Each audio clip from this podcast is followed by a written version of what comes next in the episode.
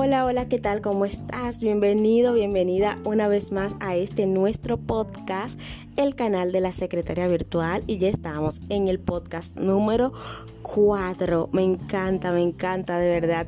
Y hemos ya visto eh, temas muy interesantes. Vimos primero qué es el secretariado virtual y hablamos de que es una rama de especialización dentro de la asistencia virtual. Eh, hablamos luego de por qué tener una especialización y no quedarte simplemente en decir, ah, yo soy asistente virtual. O sea, por qué razón debes especializarte. Y en el podcast anterior vimos acerca del nicho de mercado. ¿Por qué elegir un público objetivo, tener un cliente ideal? Porque quien intenta venderle a todo el mundo finalmente no le vende a nadie. Si no has escuchado esos episodios, te recomendamos que vayas atrás y los escuches desde el primero hasta este, porque sabemos que si está en tus planes trabajar desde casa, brindar servicios de secretariado virtual, esos episodios, esos episodios van a ser de mucha ayuda para ti. Bueno, mi nombre es Marilene Brillán, eh, pues es un placer estar con ustedes una vez más y el día de hoy vamos a tener un tema muy interesante porque es un especial del Día de las Madres. Aquí en República Dominicana se, celebra el último domingo de mayo, pero sabemos que eh, todo el mes ah, hay diferentes celebraciones en diferentes países y ¿por qué no? Debería ser todos los días el Día de las Madres, porque ahora que soy mamá, tengo un bebé de dos meses, puedo decir que, wow, eh, en verdad, el trabajo que hace nuestra mamá merece ser recompensado. Bueno, Vamos a tener el día de hoy un episodio más amateur que nunca. Eh, sabemos que estamos en cuarentena. Quien esté escuchando esto mucho tiempo después, eh, en esta época estamos en mayo 19 hoy. bueno, mayo 19 estamos pues viviendo una etapa un poquito eh, diferente, incómoda.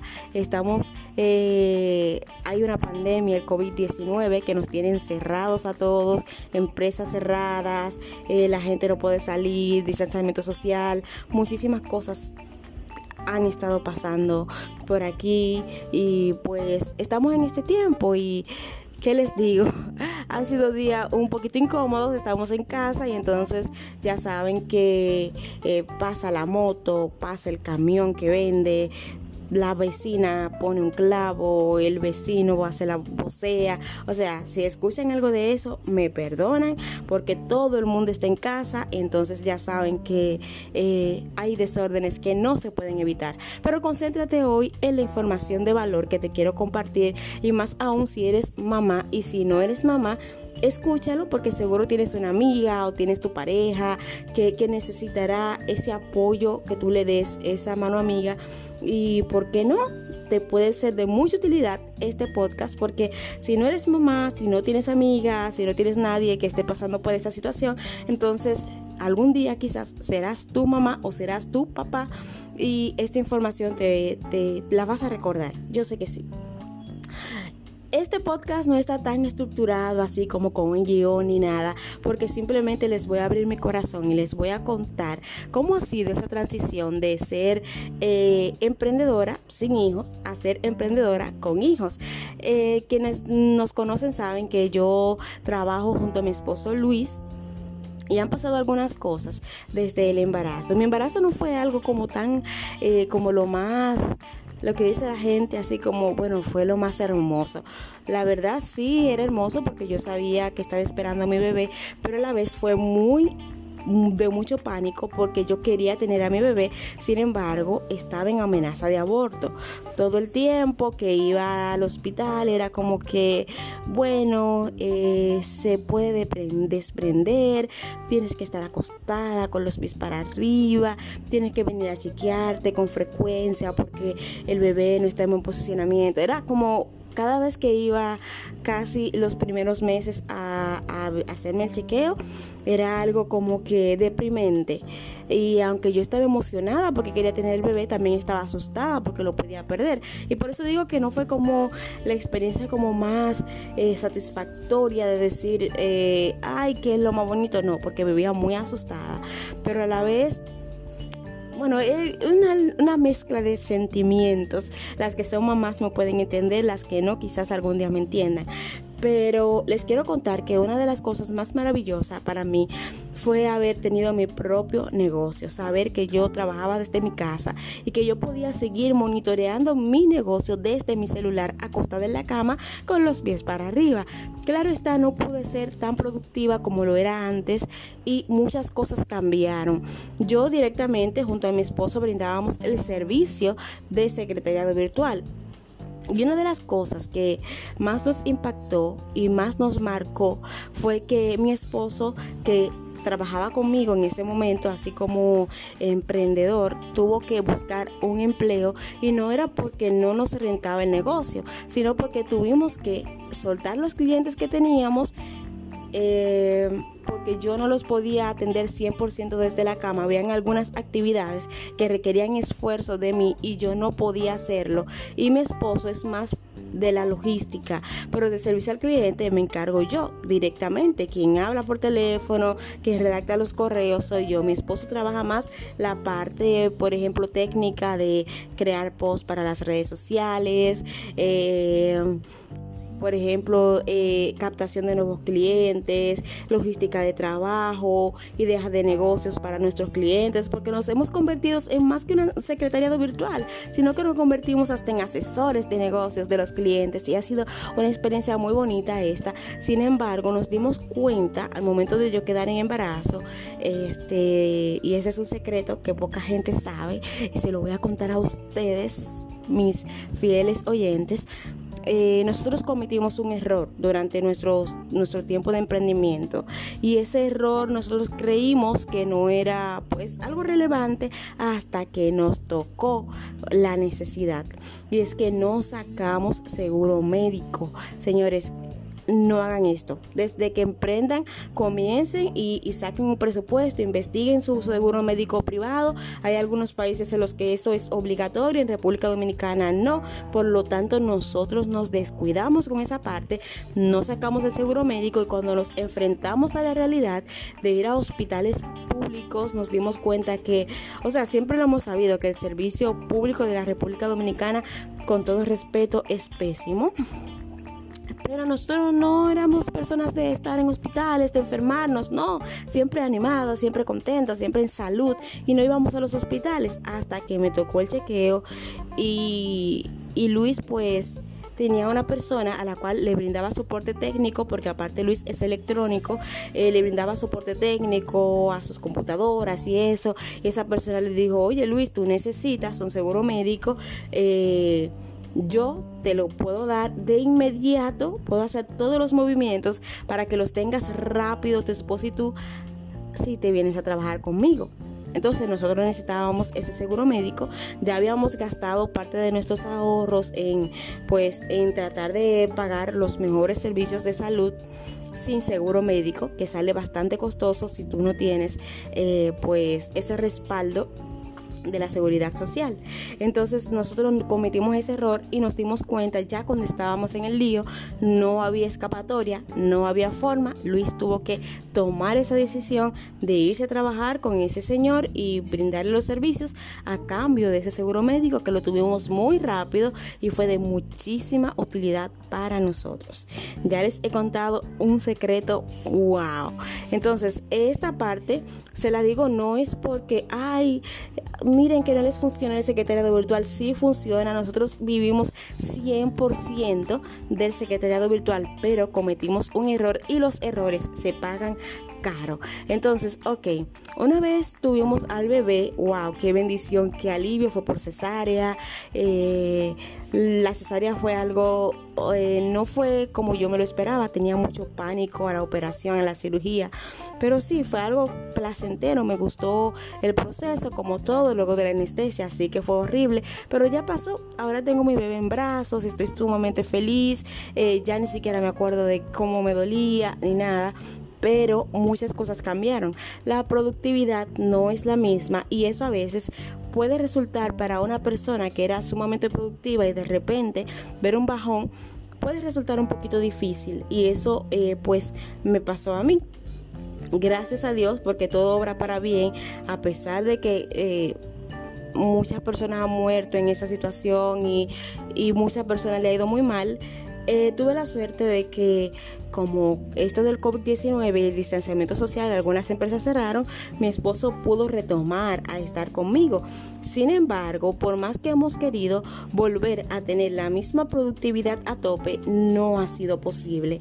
Algunas mamás creen que es imposible totalmente eh, poder trabajar desde casa, teniendo niños, y les quiero decir que no, no es imposible, es cuestión de organización, de planificación, de mentalidad, de de, metas.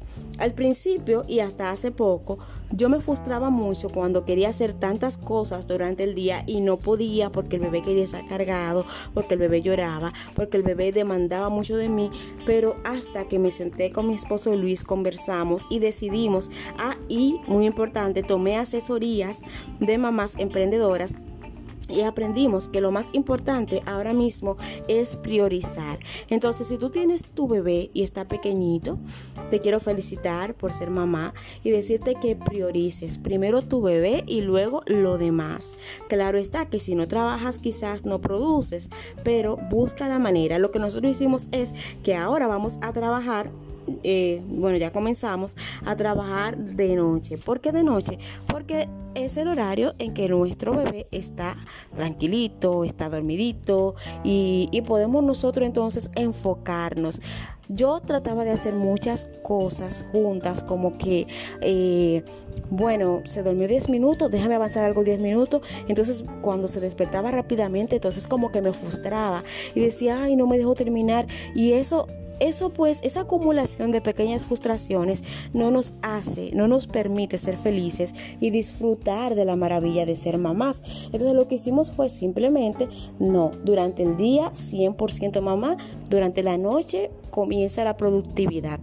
Si en tu caso tienes niños más grandes que ya van a la escuela, entonces tú puedes brindar tus servicios desde casa aprovechando los tiempos que tus niños van a la escuela. Una de las ventajas que tienes como trabajar desde casa de manera independiente, es que tú no estás obligada a cumplir un horario de 8 a 5. Tú puedes acomodar el horario en que tú vas a brindar tus servicios a tu disponibilidad. Ah, bueno, el niño toma la siesta de tal hora a tal hora. Bueno, pues entonces yo estoy disponible y estoy operativa en esos horarios. Y si tú sabes que hay un cliente que te está solicitando que tú estés allí de 8 a 5, o sea, un horario muy fijo y muy rígido, simplemente no lo tomes para que no te frustres y sigue buscando porque de toda la viña del Señor tú vas a encontrar ese cliente ideal, tú vas a encontrar esos huecos, esos horarios donde tú vas a poder brindar tus servicios y ser organizada, planificarte. Y además de planificarte, es importante cuando tienes un bebé dejar espacios para las eh, para los imprevistos, porque ellos a veces son muy impredecibles. Tú dices, bueno, él va a dormir de tal hora a tal hora, pero quizás justo el día que tú más necesitas descansar, ese día, eh, perdón, descansar, no trabajar, ese día y a esa hora el niño quizás no quiera dormir. Entonces tienes que ser flexible contigo misma, flexible con tu bebé y darte el permiso de decir, bueno, no se pudo ahora, pues lo voy a hacer después. Y a tus clientes eh, también concientizarles sobre tu condición y dentro del trabajo que tú le hagas, dentro de lo poco que quizás puedas hacer en un día, hazlo con excelencia, de manera que no se noten esos huecos de que, ay, solamente me trabajo tres horas, dos horas, y es por esa razón que nosotros recomendamos trabajar por proyectos y no por horas. Al momento de cobrar, eso es un tema que viene más adelante, por proyectos y no por horas. ¿Por qué? Simplemente porque por proyectos tú le pones un precio a un paquete de servicios y no importa si tú trabajaste una hora o trabajaste 10 horas, eso es lo que vale tu paquete de servicios y tú vas a ofrecer esos servicios en ciertos horarios. Eh, que tú puedas trabajar flexibles. Simplemente le dices a tu cliente en qué momento estás operativa, en qué momento estás lista. Vas recibiendo las eh, instrucciones eh, y pues vas ejecutando de acuerdo a tu disponibilidad de horario. Pero si tú te pones a cobrar por horas, es posible que no te sea tan rentable cuando eres mamá y tienes un bebé pequeño. Las mamás que tienen niños más grandes, entonces tienen más flexibilidad porque los niños van a la escuela, porque los niños quizás están en, guardería, porque quizás los niños se pueden entretener haciendo otras actividades que no es necesariamente llevar, eh, estar en brazos, eh, como demanda tanto un bebé.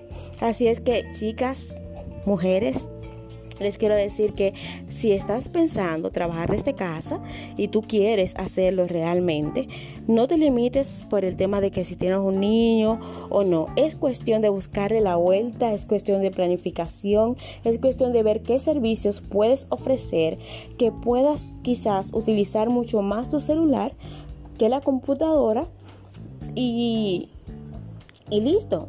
Planificación, entrega, pasión, paciencia, flexibilidad y manos a la obra. Las que no son mamás aún o los papás que me están escuchando, sean flexibles con sus esposas. Denle mucho amor, denle mucho cariño. Eso me ha ayudado bastante. Reconozcan, reconozcan la labor que hacen. Díganle que la admiran, que la quieren, que lo están haciendo bien. Cada vez que mi esposo Luis me dice esas palabras, yo como que me empodero de nuevo así. Digo, sí, voy a seguir haciéndolo. Sí, estoy dando lo mejor de mí.